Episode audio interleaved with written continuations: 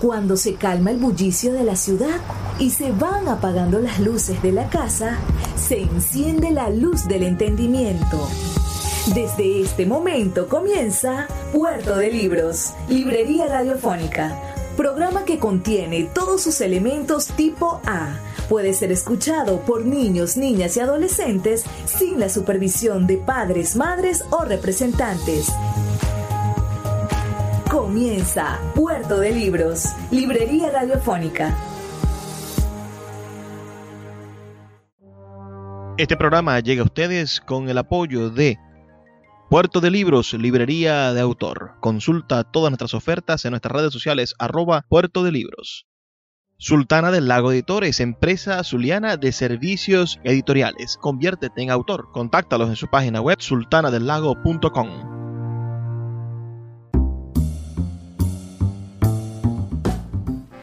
Bienvenidos a Puerto de Libros, librería radiofónica. Les habla Luis Peroso Cervantes, quien de lunes a viernes de 9 a 10 de la noche trae para ustedes este espacio a través de la Red Nacional de Emisoras Radio Fe y Alegría. 23 emisoras conectadas para llegar a sus hogares con buenos libros, buena literatura y buenas opciones para reflexionar como ciudadanos y finalmente transformar nuestro país.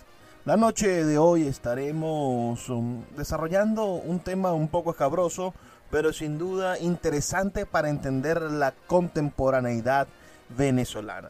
Hoy estaremos conversando sobre los 30 años, 30 años eh, de, de conmemoración, digamos, los 30 años del momento en el que el teniente coronel Hugo Chávez, tuvo su intento de golpe de Estado, su rebelión militar, el 4 de febrero del año 1992. Para eso he concitado, eh, le he hecho preguntas a diferentes especialistas en el área política e intelectual histórica de nuestra región, de nuestro país, preguntándoles que ¿Qué piensa a 30 años de distancia sobre este suceso histórico? Al mismo tiempo vamos a intentar rescatar algunos um, elementos artísticos y musicales relacionados con este 4 de febrero del año 1992. Les contaré un poco mi, mi idea sobre este proceso y sin duda será un placer para mí recibir sus ideas también a mi número telefónico. Si ustedes están a bien de darme su idea, de, de, saber si son de los que prefieren llamar a ese acontecimiento una, entre comillas, por favor, rebelión militar, o si son de los que anotan este suceso como un golpe de Estado fallido. Y después, bueno, podremos hablar sobre el, problema de, la doble, de la doble moral. Es decir, ¿realmente existen golpes de estados buenos? O sencillamente podríamos decir que todo golpe de estado, bien sea uno incitado por, por las ideas de izquierda o un golpe de estado de, de, de, de un ala un poco más liberal o o hasta un ala reaccionaria, no es igualmente condenable? Es nuestra pregunta de esta noche. Me gustaría saber sus opiniones y para eso tenemos nuestro teléfono, el 0424 672 3597 0424 672 3597 para que me envíen sus opiniones y podamos retroalimentarnos sobre este tema del 4 de febrero que una parte del país que ha construido una narrativa sobre ese suceso, lo llama el Día de la Dignidad Nacional y otra parte del país quiere observar bien esos sucesos para no seguir repitiéndolos.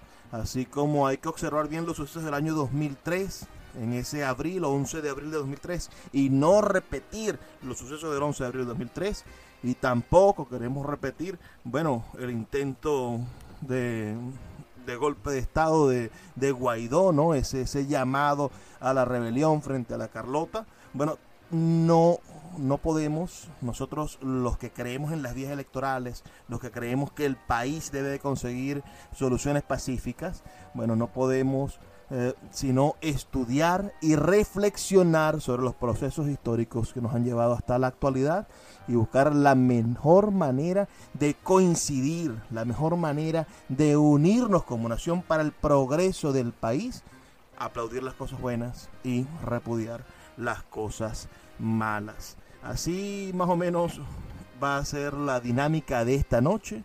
Les recuerdo mi teléfono, el 0424-672-3597. 0424-672-3597 para recibir sus opiniones y nuestras redes sociales, arroba librería radio en Twitter y en Instagram.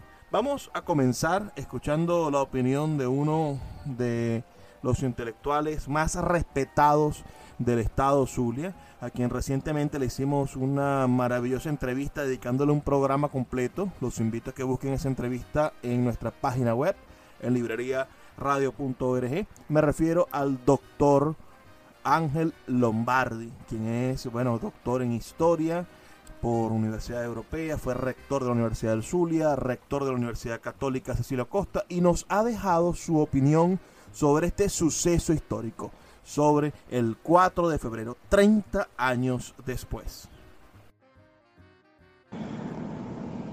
El 4 de febrero de 1992 forma parte de los golpes de Estado en Venezuela.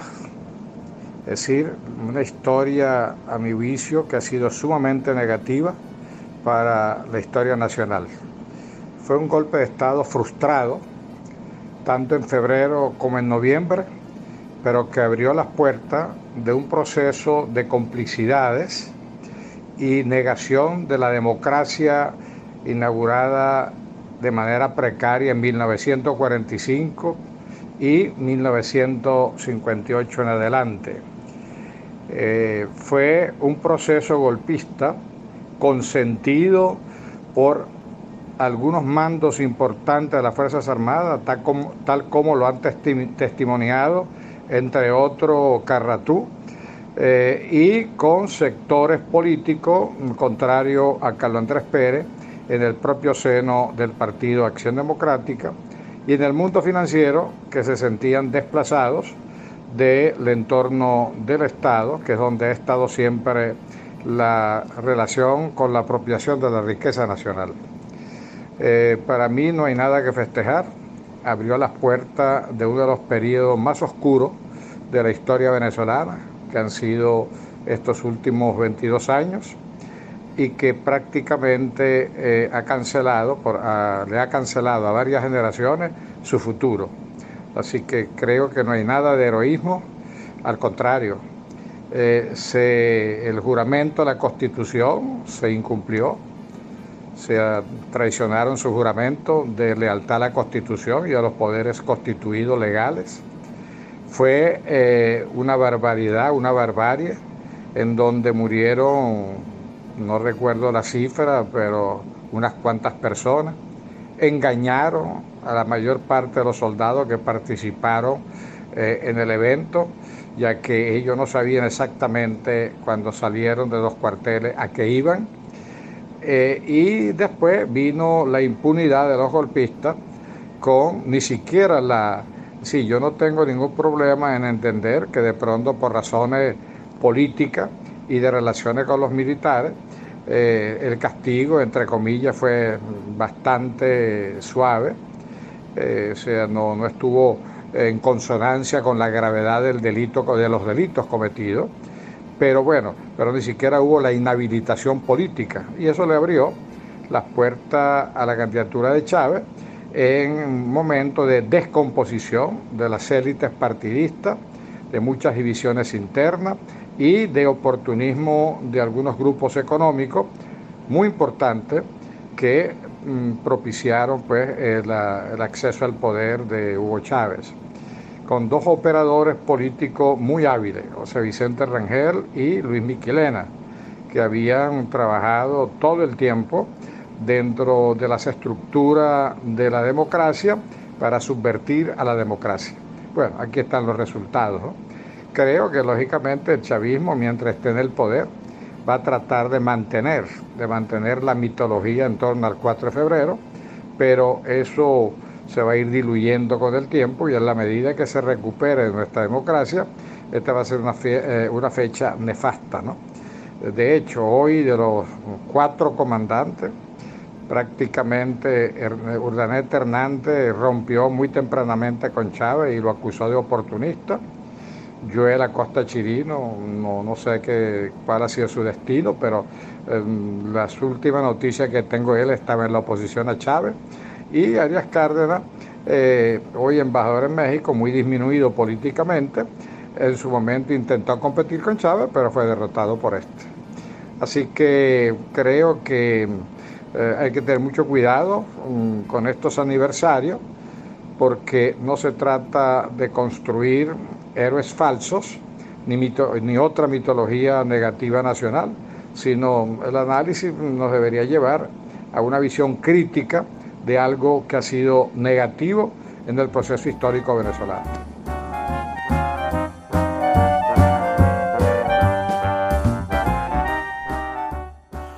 Precisamente, profesor Ángel Lombardi, ese es el objetivo de esta reflexión de la noche de hoy, intentar buscar ser críticos con el proceso político venezolano en la búsqueda de puentes que nos comuniquen para la transformación de nuestra nación y para que nosotros como ciudadanos podamos empezar a generar una narrativa nacional coherente. Si estamos en contra de los golpes de Estado ahorita, de los que fraguan a algunos sectores de la oposición más extrema, debemos estar en contra de todos los procesos que han intentado interrumpir la voluntad electoral del pueblo venezolano.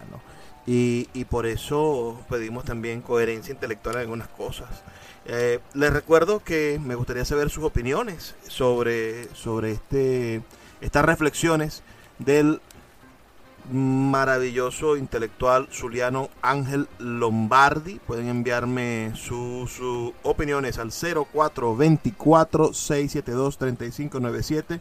0424-672-3597 o estas redes sociales arroba librería radio en Twitter y en Instagram. Vamos a hacer una pequeña pausa, solamente de dos minutos, y ya volvemos con más de Puerto de Libros, librería radiofónica.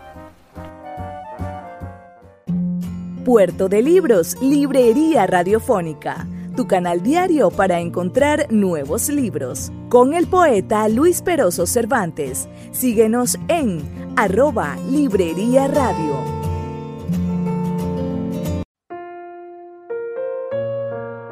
Puerto de Libros, librería de autor, es la librería que estás buscando. El espacio donde todos los lectores se sienten en un puerto seguro, en un lugar donde encontrar lo que siempre han querido leer, donde los libreros de verdad han leído libros y sobre todo donde tendremos la oportunidad de conseguir esa lectura que espera por ti.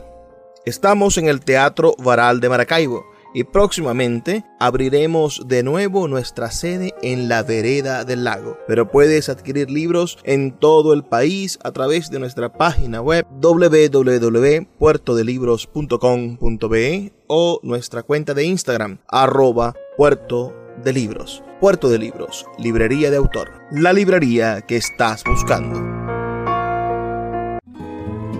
El poeta Luis Peroso Cervantes le acompaña en Puerto de Libros, Librería Radiofónica, por Radio Fe y Alegría, con todas las voces. Urgente, urgente, notirumbos de última hora. Buenas noches. Informe que han estado llegando a la sala de reacción de Notirumbos indican que en diversas partes del país hay serios enfrentamientos militares las versiones son confusas, pero demuestra que se trata de un intento de golpe militar contra el gobierno constitucional de Carlos Andrés Pérez. Residentes de los alrededores de la casona nos aseguran que son constantes las ráfagas dentro y fuera del recinto. También se escuchan disparos en el Palacio de Miraflores y ruido de morteros en la Carlota. No hemos podido tener contacto con el presidente Carlos Andrés Pérez, pero tan pronto sea posible les ofreceremos detalles de todo lo necesario de lo que ha ocurrido allí. Notirumbo seguirá informando. Seguimos en Puerto de Libros, librería radiofónica. Escuchaban ese clip de Notirumbos, de esa cadena de emisoras hermanas que también se encuentra en todo el país y que tiene una tradición larguísima de informar, de estar informando. Y esa noche de, o esa madrugada del 4 de febrero, de la noche del 3 de febrero a la madrugada del 4 de febrero, estaba la, la cadena Notirrumbos dando esa información tan importante. Ese intento de golpe de Estado, el primero de ese año 1992, porque en ese año se intentó dos veces derrocar al presidente Carlos Andrés Pérez, bueno, electo constitucionalmente como presidente de la República de Venezuela y, tiene sus, sus bemoles, ¿no? Este, este intento fue dirigido por al menos unas cinco caras visibles, eh, entre los cuales estaba el teniente coronel Hugo Chávez Frías, el teniente coronel Francisco Arias Cárdenas, Joel Acosta, también militar, eh, este es un, un, militar falconiano que que también detentaba este cargo de teniente coronel, Jesús Miguel Ortiz Contreras y Jesús Urdaneta. Esas, esas eran las caras, digamos, mm, que se hicieron responsables de este, de este proceso político que venía a interrumpir la paz del, de un país que había dejado atrás los intentos de golpe de Estado con la pacificación de la izquierda. Hay que entender eso tan, tan importante, ese proceso tan importante que se dio en la década de los 60. Vivimos el, en el siglo XX un montón de golpes de Estado durante el periodo gomecista. Bueno, y se, Gómez y, y los andinos, encabezados por Castro, llegan al poder con una revolución, esa esa revolución, ese liberalismo amarillo que toma, que toma Caracas y pone a los andinos en el poder y, comienza una sucesión infinita de golpes de estados que van a traer, mm, bueno, maneras de subvertir los procesos electorales y democráticos que pusiesen a algunos presidentes en el poder. Y así Gómez traicionará a Castro y tras la muerte de Gómez y varios intentos de golpes y de magnicidios contra Gómez, bueno, vendrá después el golpe de Estado contra, contra Medina Angarita uh, y posteriormente el golpe de Estado contra Rómulo Gallegos en 1948 que des, de, devastaría el avance democrático que se había alcanzado entre el 45 y el 48. Pero ese mismo proceso quizás nos enseña eso de llegar en octubre del 45 al poder con un golpe de Estado. Y, está la fotografía de, de Rómulo Betancourt como presidente de la Junta, pero de fondo Pérez Jiménez. Esa, esa sombra yo decía en estos días que Pérez Jiménez era una especie de caballo de Troya, esa sombra de haber obtenido el poder, por más que fueran para fines pacíficos, por más que fueran para, para, para, hacer lo que se hizo, una constituyente y un proceso electoral democrático y llegar a Rómulo Gallegos como presidente, por más que fuera para eso, a haber comenzado esa lucha democrática con un golpe de Estado, venía cargando el proceso democrático sinceramente con, un, con una mala energía, con un mal agüero que, bueno, terminó en, en la presidencia de Delgado Chalbó y en, después de la muerte de Delgado Chalbó, la presidencia por casi ocho años de Pérez Jiménez quien, quien gobernó con, con, mano dura y siempre deseó el poder, el poder además alejado de la democracia, porque era un hombre que no creía en el diálogo democrático. Y, y otro golpe de Estado, bueno, se da, o esa huida del poder, ese vacío del poder en que los militares obligan a Pérez Jiménez a abandonar el poder, eh, deviene en un, proceso en un proceso electoral, en un proceso democrático, en una constituyente, en la creación de la constitución del 61 y, y el fortalecimiento de las instituciones democráticas que apoyadas en el pacto de punto fijo van a intentar mantener la paz, pero excluyendo a las izquierdas. Y esas izquierdas y esas también eh, corrientes reaccionarias pro, pro Jiménez también intentaron durante esos años del 60 al 70 en muchísimas ocasiones dar golpes de Estado.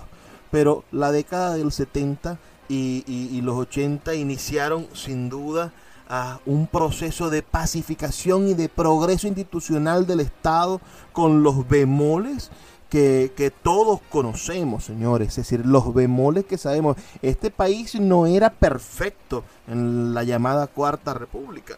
Este era un país lleno de desigualdades, un país donde, donde PDVSA era la empresa más grande y poderosa del mundo, pero habían pueblos completos sin carreteras, sin agua, sin servicios, y había una gran desigualdad entre las ciudades y los pueblos, pero que poco a poco fue cerrándose esa brecha, creo yo.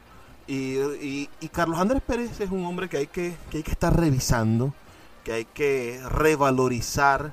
Este año, en el 2022, Carlos Andrés Pérez cumple 100 años de haber nacido. También cumple 100 años de haber nacido ah, el eh, eh, otro gran demócrata, otro gran presidente, que fue Raúl Leoni. Y se cumplen estos 30 años en este 2022 de el intento de golpe de Estado contra el señor Carlos Andrés Pérez, presidente de la República, encabezado por Hugo Chávez. Vamos a escuchar otra de las opiniones, en este caso de un periodista al cual respeto y admiro muchísimo. Me refiero al gran periodista venezolano Rafael Ocio Cabrices, quien brevemente nos expone su idea y su preocupación de la actualidad sobre el 4 de febrero y este aniversario, estos 30 años de ese suceso histórico que ha marcado la historia contemporánea venezolana. Bueno, para mí el 4 de febrero eh, es un evento inolvidable. Yo recuerdo muy bien lo que, lo que pasó y sé que millones de venezolanos hoy no lo recuerdan o no lo vivieron porque nacieron después, ya han pasado 30 años. Y bueno, para mí marcó para siempre el, carácter del chavismo. El chavismo entró a nuestra historia echando plomo, disparando en, la madrugada de ese día. Eh, y eso no se va a borrar nunca por mucha propaganda que trate de cubrirlo y por mucha reinterpretación de la historia que pase que, se haga para eso, pero también depende de nosotros recordar y, difundir el recuerdo de lo que realmente pasó y, plantear eso como lo que realmente fue, un golpe de Estado violento, una manera violenta de llegar al poder y de, y de resolver los asuntos. Y bueno, efectivamente Em, la sociedad venezolana ese día emprendió un camino que la llevó a tomar eh, decisiones fatales, pues, y los resultados están a la vista de todos.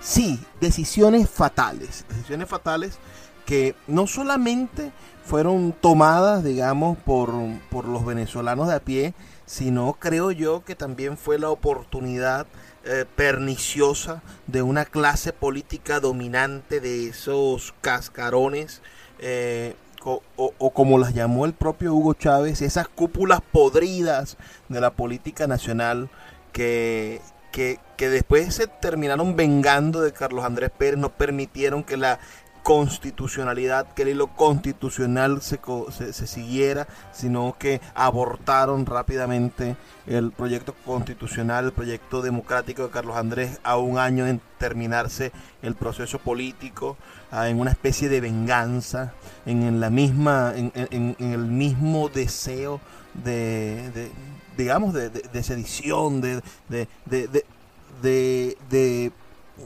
de, arrobarse la cabeza de la, de la medusa. Es decir, yo tengo, yo he logrado tener este trofeo y, y posteriormente, bueno, el, el acto de Cronos de Rafael Caldera de destruir su partido, COPEI, al cual le dedicó toda su vida, y, y ascender en, con convergencia a costa de los talentos nuevos y de las nuevas voces de la política que se estaban perfilando en ese entonces, que habrían, creo yo, un, un Álvarez Paz ah, como, como, como representante del, de las provincias, como representante de los nuevos liderazgos, o, o hasta, hasta digamos un, un Andrés Velázquez hubiese hecho quizá un mejor papel y hubiese contenido que quienes intentaron llegar por la violencia después obtuviesen el poder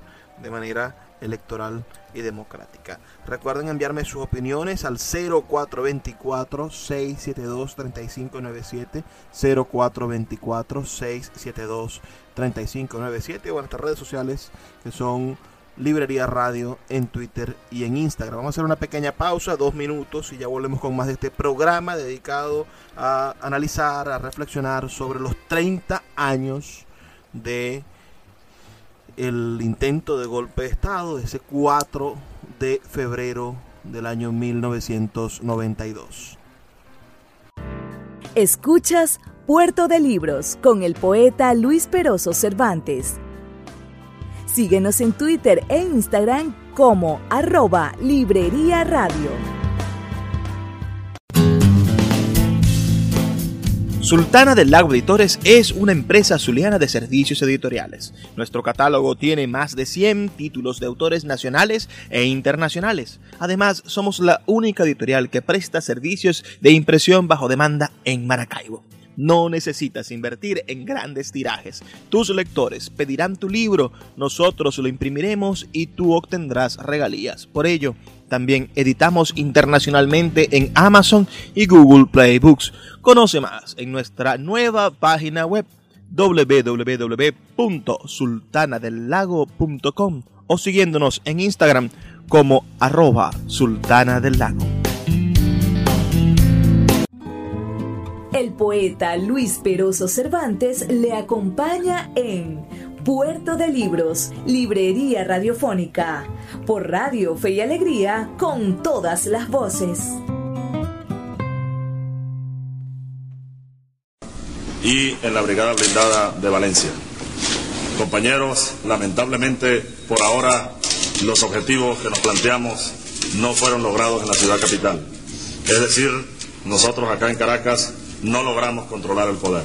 Ustedes lo hicieron muy bien por allá, pero ya es tiempo de evitar más derramamiento de sangre, ya es tiempo de reflexionar y vendrán nuevas situaciones y el país tiene que enrumbarse definitivamente hacia un destino mejor. Así que oigan mi palabra, oigan al comandante Chávez que les lanza este mensaje para que por favor reflexionen y que pongan las armas, porque ya en verdad los objetivos que nos hemos trazado a nivel nacional es imposible que los logremos. Compañeros, oigan este mensaje solidario, les agradezco su lealtad, les agradezco su valentía, su desprendimiento y yo ante el país y ante ustedes asumo la responsabilidad de este movimiento militar bolivariano. Muchas gracias. Les agradezco que la, la colaboración que han tenido los medios de comunicación social y hasta luego. Seguimos en Puerto de Libros, librería radiofónica. Acabamos de escuchar la voz de Hugo Chávez en esas declaraciones que lo pusieron en boga, en la boca y en la voz de todos los venezolanos a partir de ese 4 de febrero. En mi casa, uh, siendo yo un niño, bueno, yo nací en el año 1989. Pueden imaginar que en ese 4 de febrero del año 1992 yo tendría uh, dos años, iba a cumplir tres años en agosto. Eh, era, era verdaderamente un niño, no tengo ninguna memoria de ese suceso, pero posteriormente, pasados los años, a los 5, 6 o 7 años, recuerdo yo que mi tío Natalio Peroso tenía escondido en un closet de la casa de mi abuela un afiche de Hugo Chávez con, esta vestimenta que, que, sale, o muy parecida a esta vestimenta en la que sale con, con su uniforme, eh, con su uniforme de, camuflaje y una boina roja del escuadrón de paracaidistas, que ya no podemos olvidar que es del escuadrón de paracaidistas. En ese, e, esa fotografía que decía 4F. La recuerdo y mi abuela molesta con mi tío, que era un muchacho de veintitantos años, uh, molesta porque él andaba mostrando ese, ese afiche y pidiendo que lo ocultara, que, no lo fuera a agarrar la policía con ese afiche o, o cualquiera de estas ideas que a uno, bueno, le, le van sembrando la cabeza de dudas cuando niños en unos diálogos que son que son con las sombras del pasado, los diálogos con la memoria. Vamos a escuchar ahora a, un excelente comunicador zuliano, a un hombre que ha dedicado su vida a, a conseguir soluciones para nuestra ciudad. Es mi amigo Juan Carlos Fernández.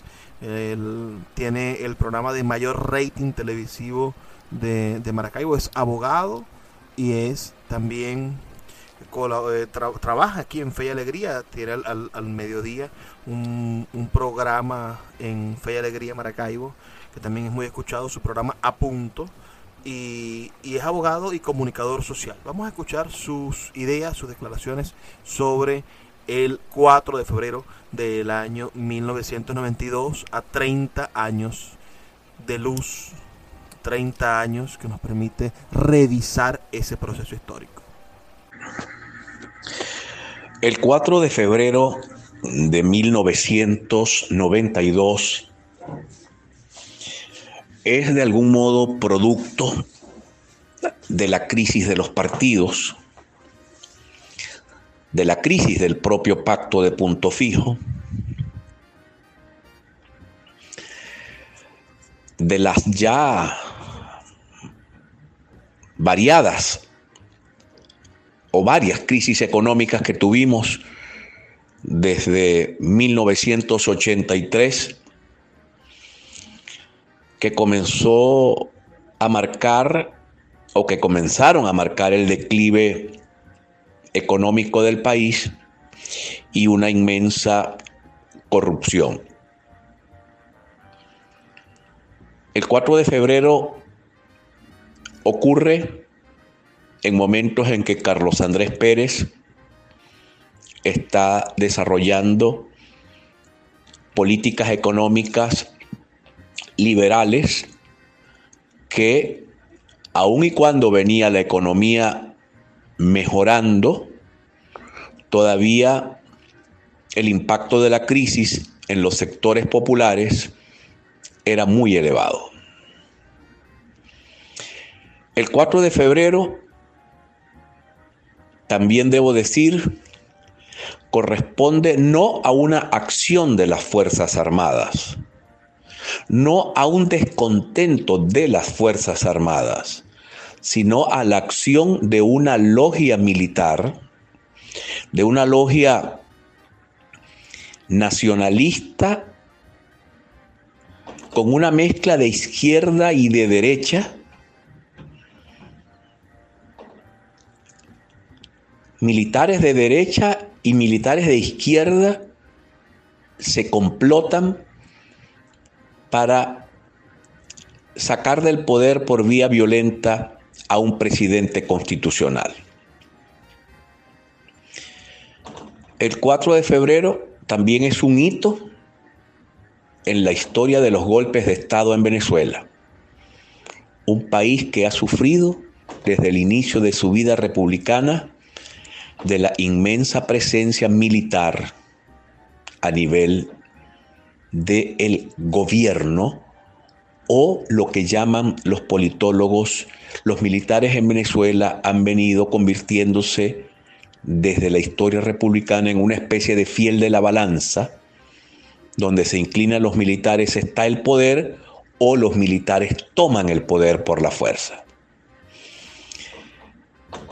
Eso lleva a una discusión también sobre el uso de las Fuerzas Armadas,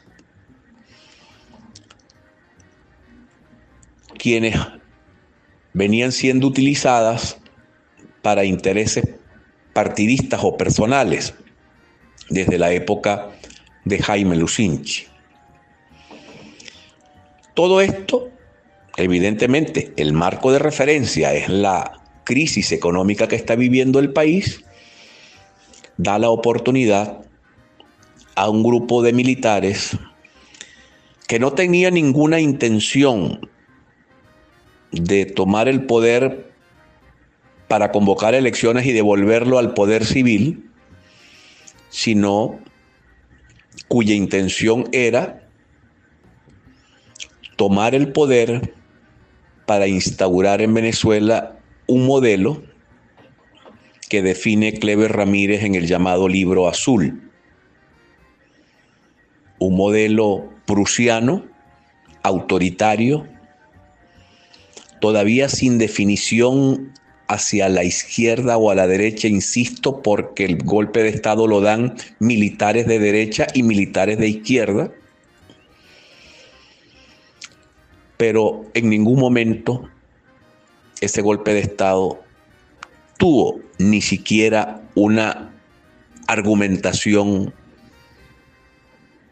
o, pretendió tener una justificación de llevar el país a algún tipo de democracia, sino por el contrario, imponer un modelo autocrático absolutamente prusiano, al estilo en aquel momento de las típicas dictaduras de las, de las espadas de América Latina. Siempre lúcido mi amigo Juan Carlos Fernández y mostrándonos esta variante, es decir, preguntándonos qué es lo que hubiese pasado si esta gente hubiese tomado el poder hace 30 años, cuál era su verdadero planteamiento y, y la idea que ahora se llama Unión Cívico-Militar y que fue una de las propuestas fundamentales del chavismo para llegar al poder en el año en el año 1998. Bueno, quizá allí no habría incluido tantos civiles como era necesario para ganar las elecciones. Escuchemos ahora a un, a un destacado intelectual zuliano, politólogo, el doctor Julio Urribarri Fonseca, quien, bueno, nos dio su opinión sobre este 4 de febrero del año 1992. El 4 de febrero, en resumen, es el detonante de una serie de hechos y de sucesos eh, del sistema político venezolano que estaba, eh, había sido afectado, estaba siendo afectado y producto de estos se produce un quiebre y la sumatoria de algunos esfuerzos a, los hechos por los golpistas eh, fue una clara evidencia de que Venezuela en ese momento atravesaba pues un deterioro que ameritaba o que la gente reclamaba que se produjera ese cambio de ese 4 de febrero.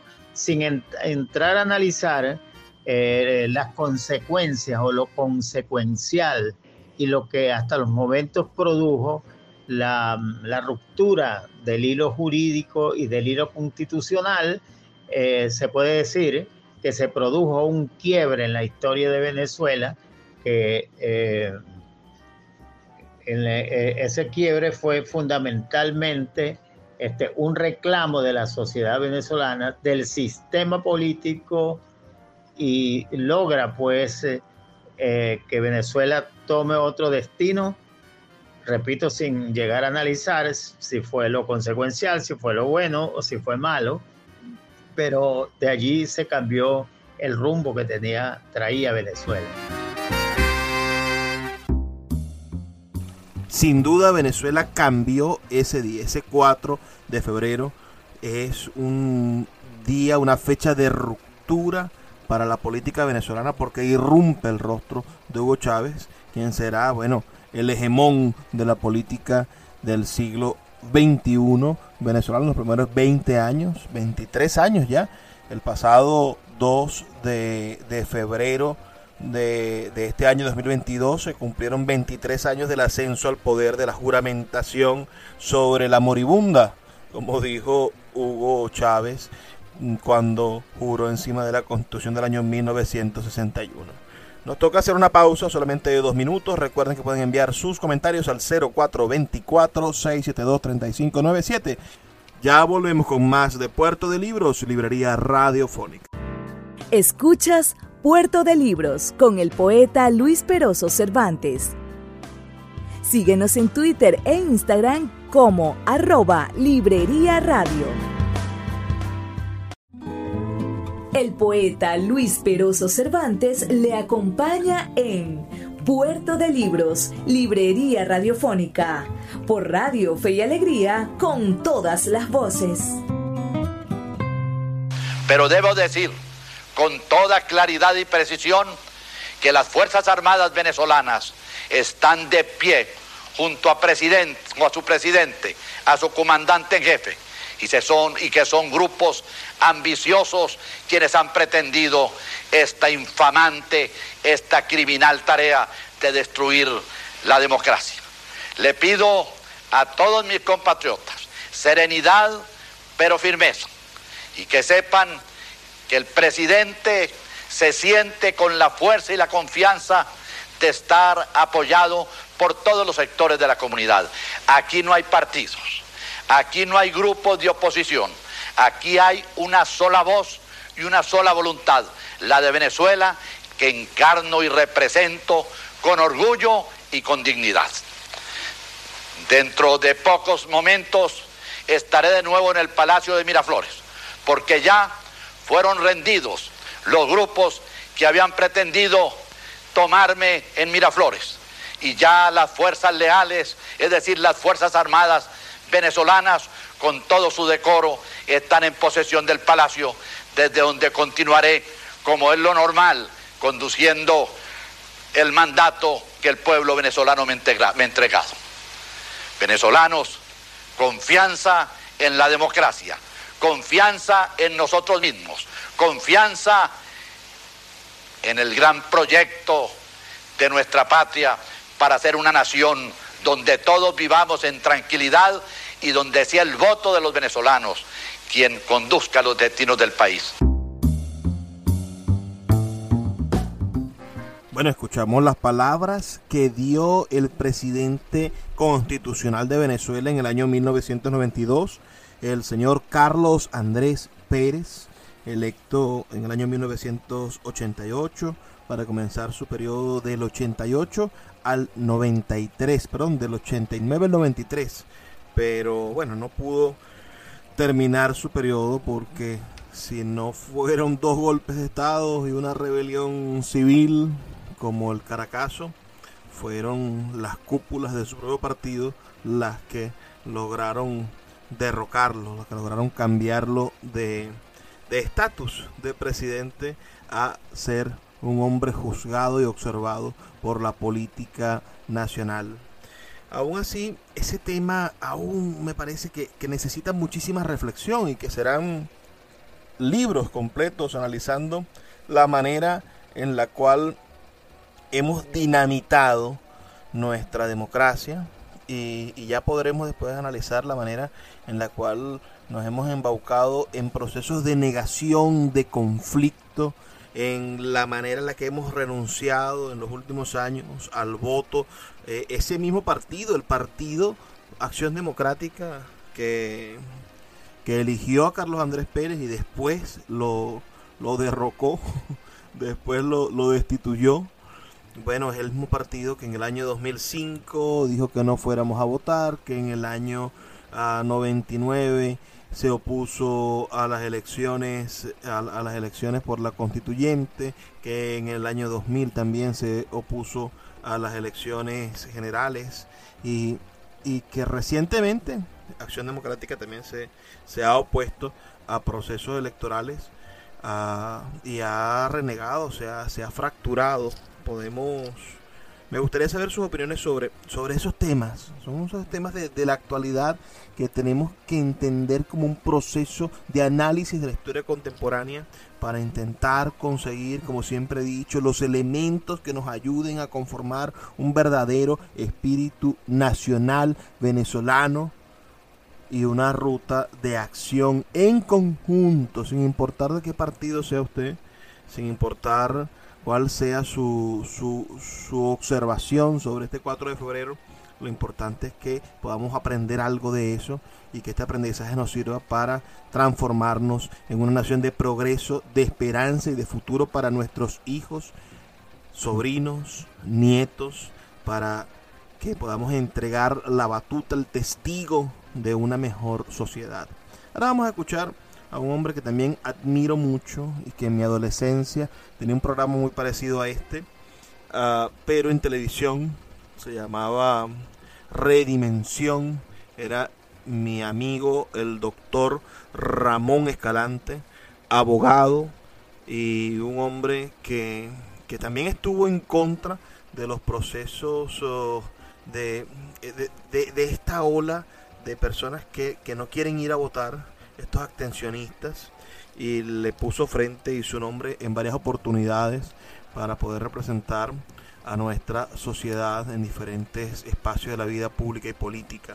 Él es un excelente analista político y es además un excelente hombre de letras, escritor de novelas y poemas y de artículos de prensa, bueno, hondísimos. Él nos envió también su reflexión sobre estos 30 años de el 4 de febrero. Vamos a escuchar a Ramón Escalante. Poeta Luis Peroso Cervantes, gracias por tu gentileza de permitirme compartir tu espacio tan valioso, el rescate de la identidad, la memoria, la cultura.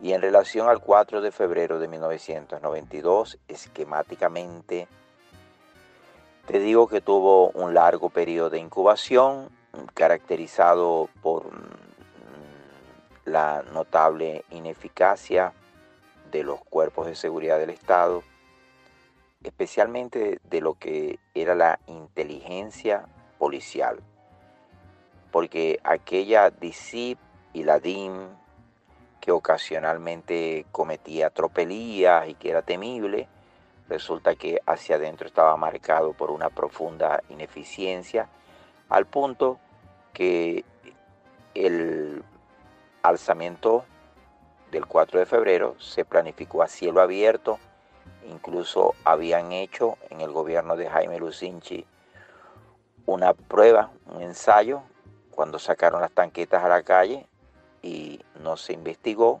no se precisaron responsabilidades.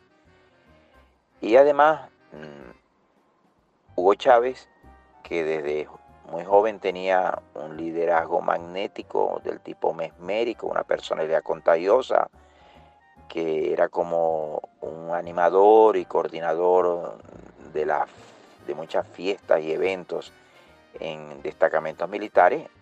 Nadie lo investigaba y todas las denuncias que habían contra él se archivaban porque también tuvo padrinos poderosos, gente que todo el tiempo él le cayó bien.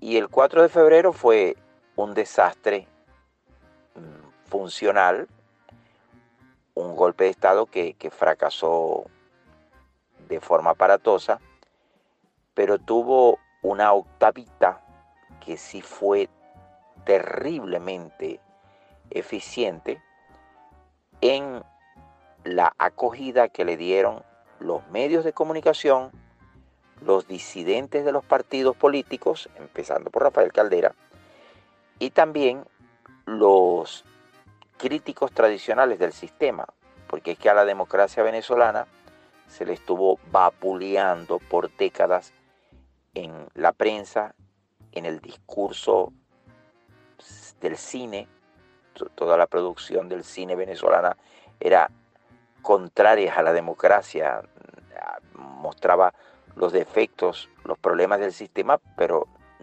no aludían a ninguna de sus bondades. Y, también en el pueblo que realmente después de la recesión de los años 80 y de toda la campaña de descrédito que se había lanzado por radio, prensa, televisión, cine, estaba cansado. Digamos que la situación en Venezuela estaba madura, estaba lista para que apareciera alguien, que pudo ser eh, en lugar de Hugo Chávez, por ejemplo, Pablo Medina, Andrés Velázquez. Si Andrés Velázquez hubiera ganado la, la elección de 1993, seguramente él habría sido el catalizador de todo eso. Y no Hugo Chávez, que para el año 93 estaba detenido y había tenido cierto desgaste. Pero en las horas inmediatamente posteriores a febrero de 1992 hubo una efervescencia, recordemos aquel discurso de Hugo de Rafael Caldera legitimando el alzamiento y también el fenómeno mediático que constituyó Hugo Chávez con aquella rendición eh, emblemática y con todo lo que se le pegó la gente atrás de él a partir de entonces a respaldarlo. Luego el 4 de febrero mm, es un punto de ruptura dentro de la concepción de la unidad monolítica de las Fuerzas Armadas, los comacates, que siempre son los que dan los golpes de Estado históricamente en todos los países del área, había una facción muy fuerte que, que estaba respaldando ese alzamiento. Posteriormente se supo que no todos los que se manifestaron ese día, que, que, esos no fueron los únicos implicados, porque por ejemplo el general Raúl Baduel entiendo que estuvo implicado en el alzamiento, pero él siguió su carrera normal y otros también, porque no fueron descubiertos.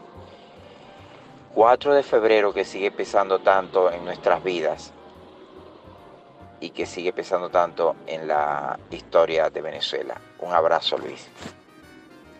Escuchamos a mi admirado Ramón Escalante, quien nos envió ese preciso análisis sobre ese proceso del 4 de febrero. Ahora me estoy dando el banquete leyendo sus opiniones. Por favor envíenme sus ideas sobre este 4 de febrero al 0424 672 3597 0424 672 3597 o en nuestras redes sociales arroba librería radio en Twitter y en Instagram. En Twitter voy a estar montando las, eh, las opiniones de ustedes para que hagamos un debate sobre este 4 de febrero, sobre estos 30 años de este proceso político que transformó la, la historia de nuestro país y que, y que mucho nos ha, nos ha dejado, pero también sería bueno que, que aprovechando el tiempo que ha pasado podamos también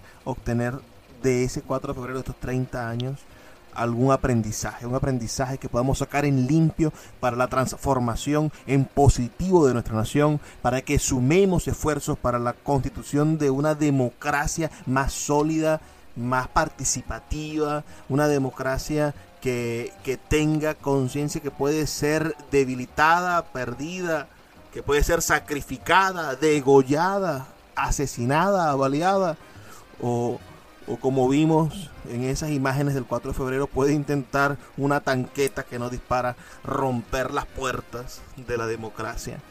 Por favor, no volvamos, no permitamos que vuelva a estar en peligro la paz de nuestro país.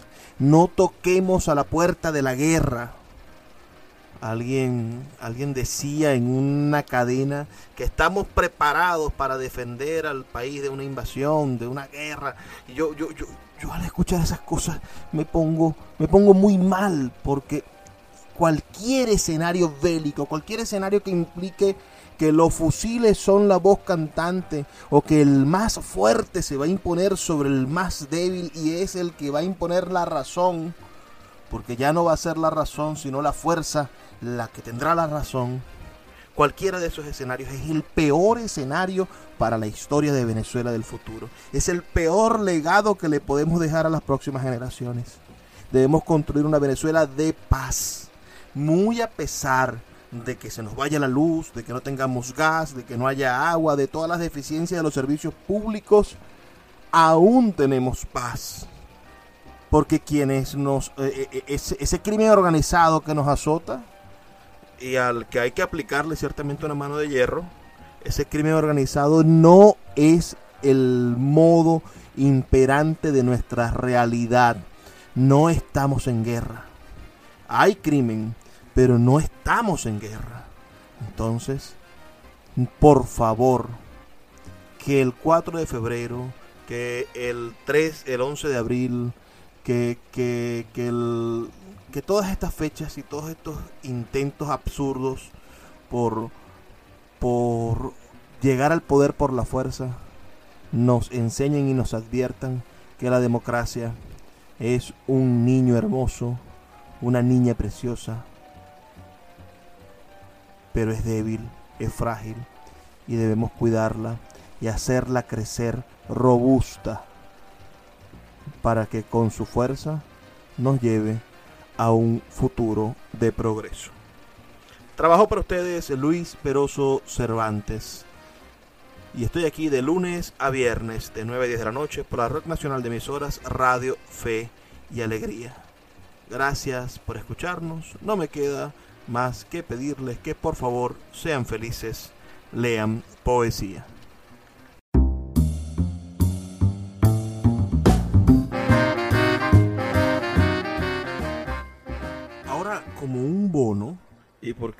Me llegó un poco a destiempo, pero sin duda no puedo dejar por fuera las palabras de, del respetadísimo profesor Jesús Castillo Molleda, les, les dejo este, este último detallito. Las opiniones de uno de los politólogos y analistas políticos más importantes que tiene nuestro país, el profesor Jesús Castillo Molleda. El 4 de febrero de 1992 dividió la historia de Venezuela entre una esperanza que se vendió con intentón un golpe de Estado. Luego, quienes intentan el golpe se van por las vías democráticas y logran llegar al poder por el voto. Y fortalece la esperanza de un pueblo que consideró y pensó que esa era la vía más oportuna para mejorar la calidad de vida y para mejorar las condiciones que necesitaba el ciudadano venezolano. Ya quienes intentaron el golpe de Estado del 92 en sus dos tendencias, 4 de febrero y 27 de noviembre, gobernaron, han estado en puestos de poder y no han sido los más eficientes ni los más exitosos. Pero quienes los adversan tampoco han sido los más eficientes y los más exitosos. Por eso que la reflexión para esta fecha es que el gobierno siempre celebra el 4 de febrero como un triunfo, cuando realmente fue un fracaso. Solo que ese fracaso lo convirtieron ellos en un triunfo futuro electoral, que es otra tendencia o otro escenario. La reflexión para estos tiempos es que ni la cuarta ni la quinta república supieron aprovechar los tiempos que le dio el poder y los tiempos cuando eran muy populares. Llegó el momento en Venezuela de construir la sexta república con un liderazgo político emergente, con ciudadanos más comprometidos y con entender y comprender que se debe apoyar la propiedad privada, la inversión privada, estimular las reglas del juego claras para que el país pueda volver a resurgir y mejorar y no parece ni a la cuarta ni la quinta, sino construir una sexta república moderna, entusiasta, competitiva para los tiempos que nos vienen. Síguenos en arroba Librería Radio.